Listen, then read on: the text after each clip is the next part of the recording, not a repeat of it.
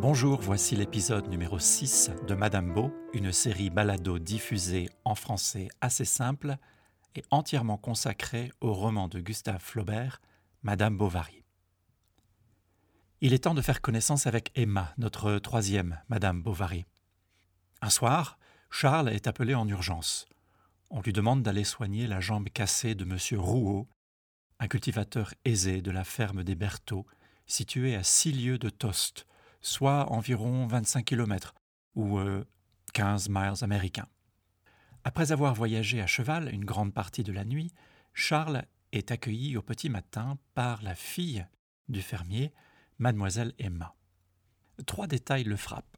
La beauté de ses yeux, la hardiesse candide de son regard, et le fait qu'il lui arrive de porter un lorgnon d'écaille comme un homme. Un lorgnon, c'est l'ancêtre des lunettes d'aujourd'hui un verre unique qu'on place juste sous l'arcade sourcilière. Soit il tient tout seul, si on contracte les muscles faciaux et qu'on fait une petite grimace, soit on le tient du doigt par une monture. Ici, l'écaille est le matériau de la monture. Bref, c'est un monocle. Nous avons donc de beaux yeux à regarder, des yeux qui portent un regard, et un accessoire incongru pour une jeune femme qui habite dans une ferme au milieu de la Normandie le narrateur relate deux petits incidents pendant la visite de Charles. En cousant, Emma se blesse au doigt, qu'elle porte à la bouche pour les sucer.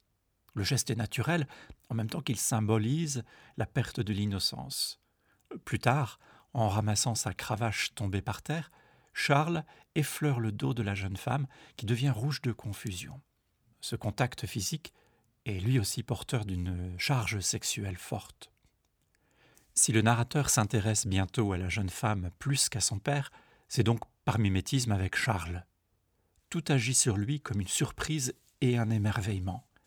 Il remarque les ongles d'Emma, brillants, fins du bout, plus nettoyés que les ivoires de Dieppe, son cou sorti d'un col blanc, son chignon abondant que le médecin de campagne admire pour la première fois de sa vie, ses lèvres charnues qu'elle a l'habitude de mordiller le regard contraint par la timidité et les convenances ne va pas plus bas.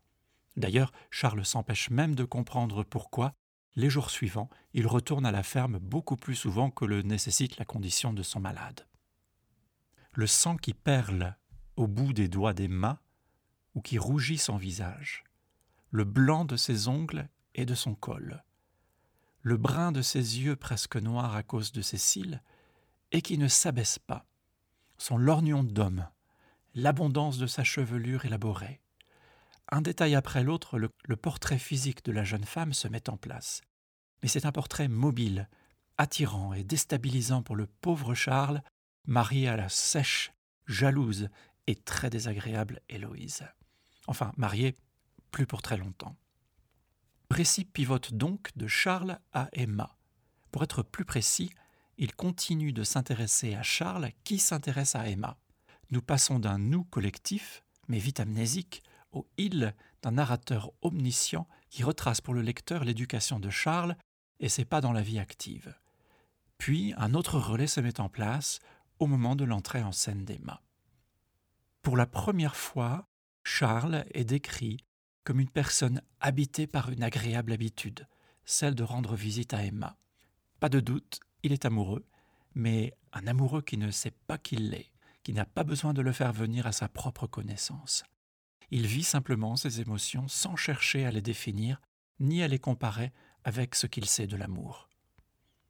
Les jours de visite, il se lève tôt, fait courir son cheval au galop, il met des gants avant d'arriver à la ferme dont chaque partie agit comme la confirmation d'un enchantement. Je cite Il aimait se voir arriver dans la cour, il aimait la grange et les écuries. Il aimait le père Rouault. Il aimait les petits sabots d'Emma. Les vêtements d'Emma, ses gestes, sa chevelure, partout où porte son regard, le lecteur voit la confirmation d'un ravissement. Il est difficile de dire à quoi de son côté pense la jeune femme. Ce n'est pas encore le moment. Elle est présentée comme un objet de désir, mais un objet qui a accepté l'idée de se faire désirer, qui le souhaite peut-être, qui le souhaite sans doute. On a mentionné le nous collectif des premières lignes du roman, qui devient il omniscient, puis ce il omniscient qui s'intéresse à elle. Mais entre ce il et ce elle, Flaubert glisse un vous adressé au lecteur juste au moment où il décrit le regard d'Emma. Je reprends la citation. Ce qu'elle avait de beau, c'étaient les yeux.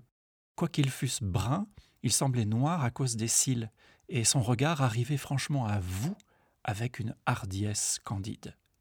Alors au cinéma, on appellerait ça le regard caméra, quand l'acteur ou l'actrice regarde directement la caméra, comme pour s'adresser au spectateur, en oubliant qu'il n'est pas censé exister, qu'un mur invisible sépare l'univers du récit de celui du spectateur. Avec ce vous, c'est comme si Flaubert nous disait Bon, euh, Charles vient de poser les yeux sur Emma. Emma a de beaux yeux, il le remarque, ce qui fait de leur propriétaire un objet de désir, et son regard, dans un mélange de hardiesse et de candeur, doit regarder Charles aussi avec une forme de désir. Mais ce n'est pas une de ces scènes classiques de rencontre amoureuse, car Emma vous regarde, vous aussi, le lecteur ou la lectrice. Bien sûr, en fonction des cas, soit vous la regardez vous aussi comme un objet de désir, soit vous la regardez comme un objet qui se laisse désirer. Soit vous la regardez comme une femme inventée, mais dans un monde contemporain, parce que vous lisez ce texte en 1856 ou en 1857, soit vous la regardez comme une femme devenue une héroïne de roman classique dans le monde d'aujourd'hui. Mais dans tous les cas, je vais vous faire partager le petit choc émotionnel que vit Charles ce matin-là. Flaubert dit aussi Cette jeune femme s'ennuie dans sa ferme avec son père. Elle ne se voit pas y vivre toute son existence. D'ailleurs, elle le dit à Charles dès leur première rencontre. Elle ne s'amuse pas à la campagne, surtout depuis qu'elle est chargée de s'occuper toute seule des soins de la ferme. Certes, elle a tout de la jeune femme de son temps, destinée au mariage. Mais son goût pour les choses belles, les efforts qu'elle fait pour s'habiller, se coiffer, laissent entrevoir quelque chose d'autre. Tout en elle rêve d'un destin plus grand. Vous, lecteur ou lectrice, vous voyez bien que dans la tête de cette jeune fille se passent des choses inavouables. Vous avez vu son lorgnon? Euh, Pourquoi ce lorgnon? Elle voit mal? Elle prend une pause? Elle imite un personnage de roman? Du fond de sa ferme, au bout de la Normandie, elle suit la mode de son temps. Pourquoi un lorgnon d'homme, surtout qu'elle porte comme un homme, elle qui a tout de la jolie jeune femme, féminine et séduisante? Que pense-t-elle de l'idée d'être une femme? Cet accessoire en écaille ne serait-il pas pour elle une manière, consciente ou inconsciente, de dire qu'elle aurait voulu être un homme? Qu'elle se lamente peut-être d'être une femme? Voilà, un personnage décrit par les yeux curieux d'un homme, sans comparaison ni métaphore, sans indication psychologique, mais qui par petites touches, ici un vêtement, là une allure, là un accessoire, signale au lecteur que nous changeons de régime narratif.